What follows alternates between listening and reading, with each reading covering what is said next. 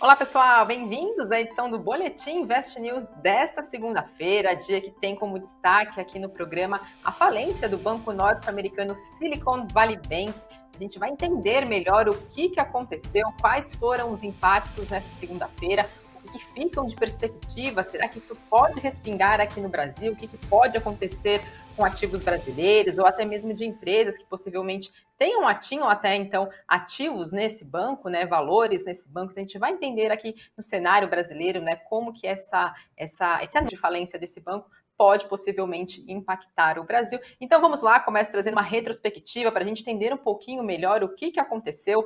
Na semana passada, o Silicon Valley Bank, que é um banco especializado em financiamento para startups de tecnologia, é, sofreu uma corrida bancária e por isso, então, aconteceu a falência do banco. Ele fechou as portas na sexta-feira, depois da intervenção de um órgão regulador norte-americano. Só para a gente ter um pouco melhor da ideia do tamanho desse banco, ele é um banco de médio porte, o 16 tamanho dos Estados Unidos e tinha uma base de valor de cerca de quase 210 bilhões de dólares, isso ao final do ano de 2022. O foco dele era o mercado de tecnologia, tendo como clientes grandes startups, né, principalmente startups ali da, do Vale do Silício, de outros países também, incluindo algumas startups também brasileiras. Então, o que, que aconteceu? Durante a pandemia de Covid-19, aconteceu um boom de startups e esse banco recebeu muitos depósitos dos clientes, então, né, de empresas de startups. O banco prioritariamente aplicava em título de renda fixa esses valores, com uma taxa pré-fixada e um prazo médio de aproximadamente seis anos.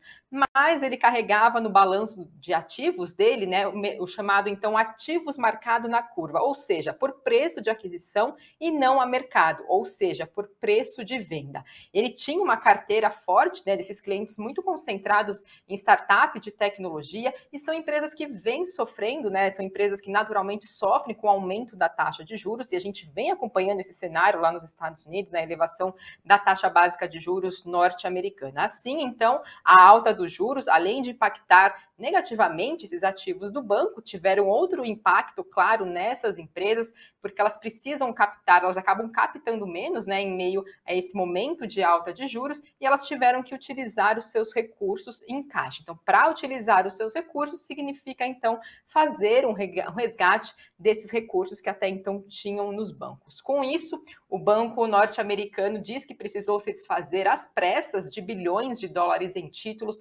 amargando um prejuízo de cerca cerca de 2 bilhões de reais. Ele também anunciou que precisaria levantar mais de 2 bilhões de reais. Com isso, a base de clientes desse banco, claro, né, gera preocupações, gera temores do que pode acontecer com a instituição financeira, e esses clientes então começaram a sacar esses recursos. E aí acabou então tendo, né, um descasamento entre os ativos e os passivos do banco, né, do que é o que o banco efetivamente tem a pagar e o que, que tinha de depósito dos clientes até então. A quebra desse banco se tornou, com isso, então, a falência dele, a segunda maior desde a crise financeira do ano de 2008. Né? A gente teve lá também, relembrando o caso do Lehman Brothers, né? um banco, Brothers, um banco de investimentos, né? então foi a segunda maior falência desde esse período. E a gente teve nessa segunda-feira o HSBC anunciando a compra do braço desse banco por lá no Reino Unido, por um valor simbólico de uma libra. O Banco da Inglaterra chegou a dizer que organizou essa venda para sustentar a confiança do sistema financeiro e minimizar qualquer tipo de consequência mais dura para as empresas britânicas de tecnologia. Então, depois de acontecer tudo isso, quais foram as medidas então tomadas por órgãos, autoridades norte-americanas, né? Então, tem por lá uma espécie também de fundo garantidor de crédito que a gente tem aqui no Brasil, eles também têm uma instituição semelhante por lá, que fez, então, decretou a falência desse banco. Com isso, as autoridades norte-americanas, então, ontem mesmo, já lançaram algumas medidas de emergência. Entre elas, garantir todos os depósitos que estavam nesse banco, independentemente do valor, estarem disponíveis para saque já a partir dessa segunda-feira. Além disso, também foi determinada a criação de uma nova linha de crédito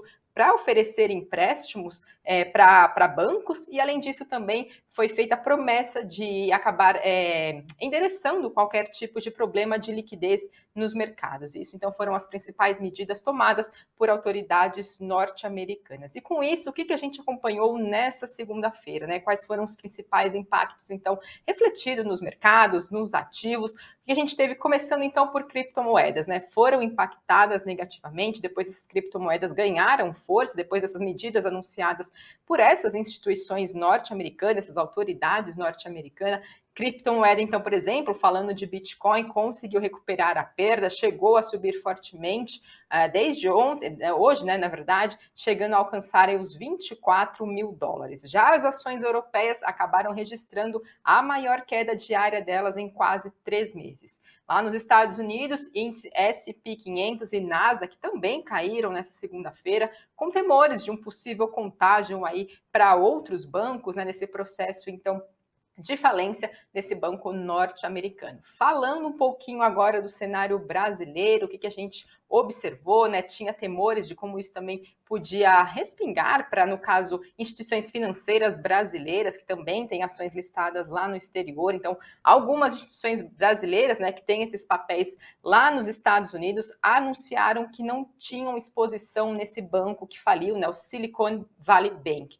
Entre elas, então, no Holdings, que é dona do Nubank, Interico, que tem o Banco Inter, PagSeguro, que tem o PagBank, e Mercado Livre, então, confirmaram que não tinha exposição nesse banco. Falando agora no reflexo disso, né, aqui no mercado acionário, por exemplo, a gente acompanhou nessa segunda-feira ações, por exemplo, de construção, de tecnologia, de varejo desses segmentos, então, avançaram com uma visão, então, de que os juros podem subir menos por lá nos Estados Unidos e isso pode ter efeito na taxa Selic, a taxa básica de juros por aqui. A gente viu hoje Via fechando em forte alta, Magalu também aí subindo mais de 9, mais de 12%, Local Web também fechando em forte alta. Depois trago os detalhes aqui do fechamento do Ibovespa para vocês. A gente lembra que na semana passada o presidente do Fed, o Jeremy Powell, né, falando um pouquinho de taxa de juros norte-americana, ele disse que provavelmente precisaria elevar os juros por lá mais do que esperado, ou seja, ali 0,5 ponto percentual acima de um aumento de 0,25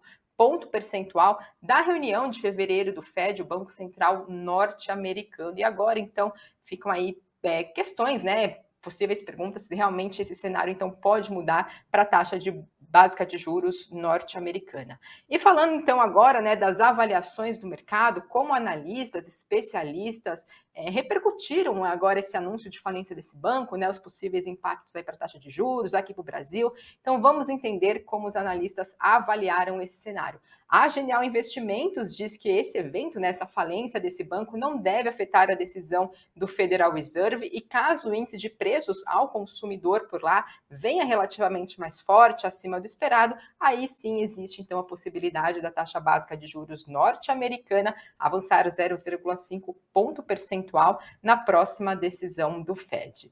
Já Warren avaliou que não há qualquer efeito material direto com essa quebra desse banco, com a falência desse banco norte-americano, mas que de forma indireta os mercados ficaram mais voláteis, mais defensivos, resultando então na desvalorização de ações e valorização de papéis, de, na verdade, valorização de ativos mais defensivos, aí no caso, por exemplo, os de renda fixa. Eles também destacaram que, olhando para frente, existem aí a possibilidade de algumas consequências mais diretas e imediatas como, por exemplo, o ritmo de aumento da taxa de juros norte-americana. Então, na semana passada, né, tinha essa perspectiva de vir esse aumento um pouco maior, 0,5 é, ponto percentual, e agora, então, de ser de 0,25 ponto percentual. Eles também destacaram que resultados dos bancos regionais ali nos Estados Unidos também podem ser prejudicados, devendo ter as margens deles reduzidas, na medida, então, que devem aumentar os retornos oferecidos para os clientes para manter e também atrair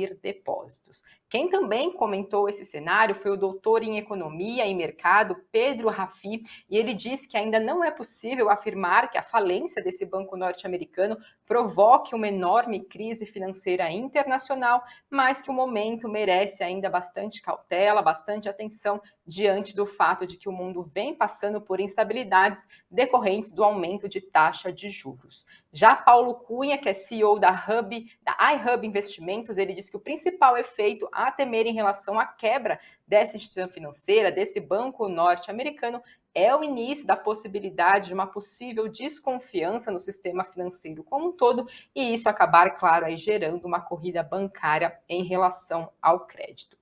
Por fim, estrategistas da DT Securities disseram que as consequências macro dessa falência desse banco norte-americano no setor de tecnologia e também nos padrões de empréstimos bancários como um todo acaba, claro, né, pesando nas, percep nas percepções de risco e nas expectativas de crescimento de longo prazo.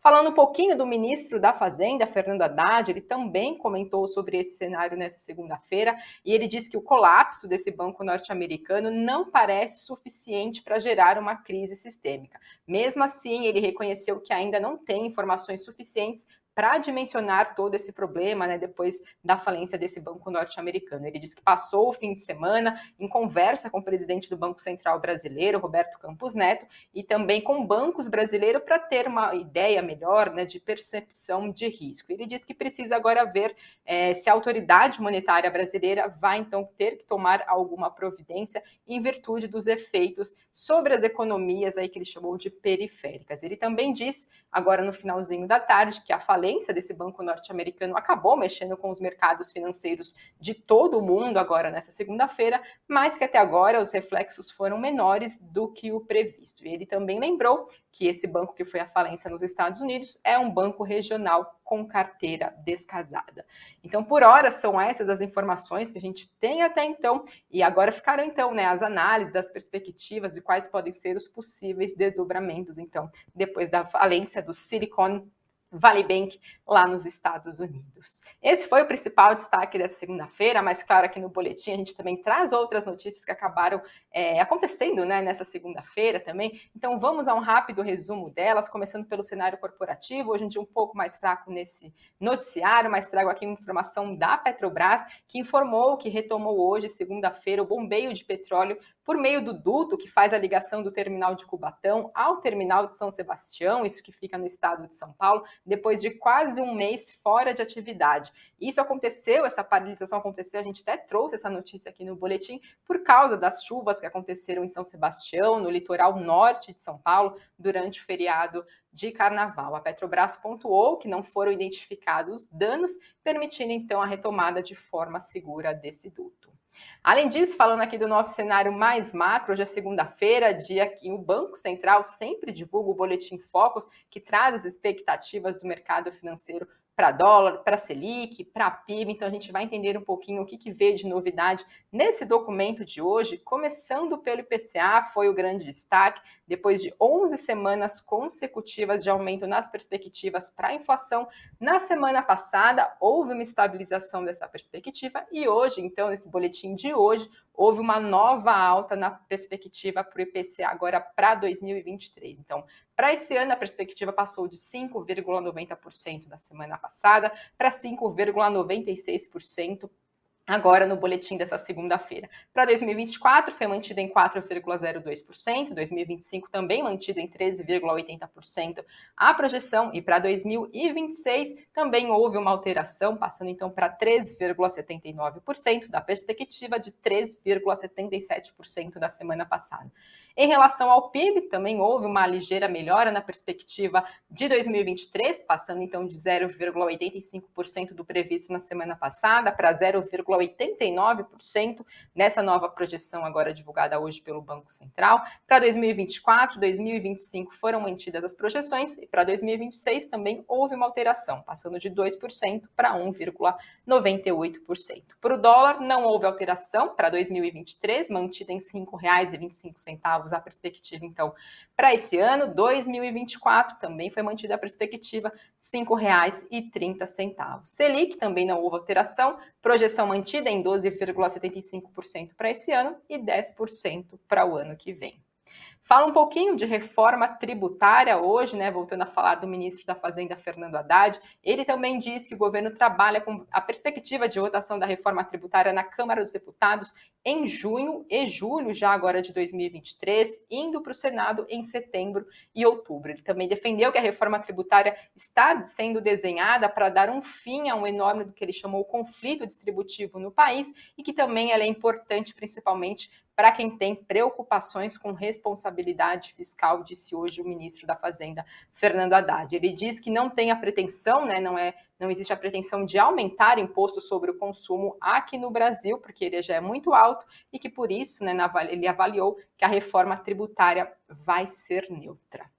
Outro também, informação, trazendo uma rápida informação que a gente é, teve nessa segunda-feira, o Fundo Garantidor de Crédito, né, que é o FGC aqui no país, informou que começou hoje o pagamento aos credores da Portocred, que tinham créditos a receber de instituição, da instituição financeira, né, que foi liquidada pelo Banco Central, agora no dia último dia 15 de fevereiro. Então, depositantes e investidores já podem realizar isso por meio de aplicativo né, do próprio Fundo Garantidor de Crédito, as próximas etapas, então, para receber os valores. Ele também informou ainda que aguarda o recebimento das informações dos credores da BRK, outra também instituição que foi liquidada pelo Banco Central no mês passado, e esses então devem aguardar os próximos passos, né, acompanhando as redes sociais e também o próprio site do Fundo Garantidor de Crédito, esse assunto que a gente também trouxe aqui no boletim. Se você não acompanhou, voltem aqui algumas edições da nossa programação.